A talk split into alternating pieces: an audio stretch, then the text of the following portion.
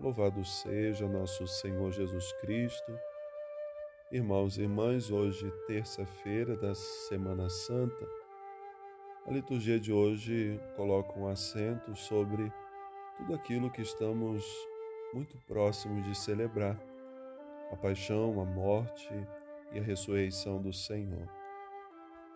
No Evangelho de hoje, Jesus tem um momento a sós com seus discípulos e ali ele começa a abrir também o seu coração sobre tudo aquilo que estava para se realizar. Sobretudo a partir também da experiência que ele iria fazer de ser traído por um dos seus discípulos. Judas recebeu de Jesus a oportunidade de participar daquela comunidade é a primeira igreja. Judas ouviu quando Jesus disse: Eu não vos chamo servos, mas eu vos chamo amigos, porque aos amigos se dá a conhecer o que se passa no coração do outro.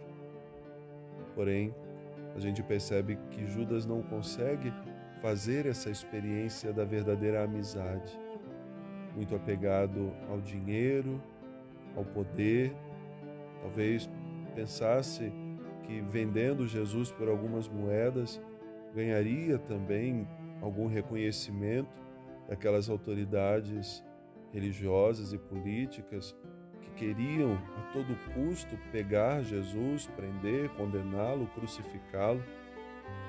Porém, Judas, depois de tudo aquilo, cai numa profunda tristeza de saber que traiu aquele a quem tanto o amou. O evangelista ressalta que quando Jesus diz a Judas: Tudo que você tens a fazer, faça depressa, era noite. Sempre é noite quando nós nos distanciamos da luz de Cristo. Ele que é essa luz que ilumina, que dissipa toda a treva do nosso coração, se nos afastamos dele, é sempre noite. É sempre noite para aqueles que não querem experimentar o amor de Jesus. É sempre noite para aqueles que não querem experimentar a sua misericórdia.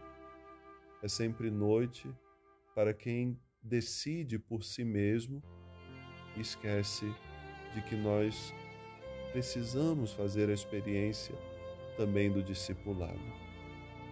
O grande pecado de Judas foi, como diz Santo Agostinho, esse amor a si mesmo até chegar ao desprezo de Deus. Ele desprezou Jesus porque amou mais a si.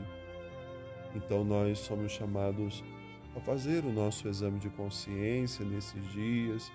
Estamos nos preparando para celebrar o Tríduo Pascal.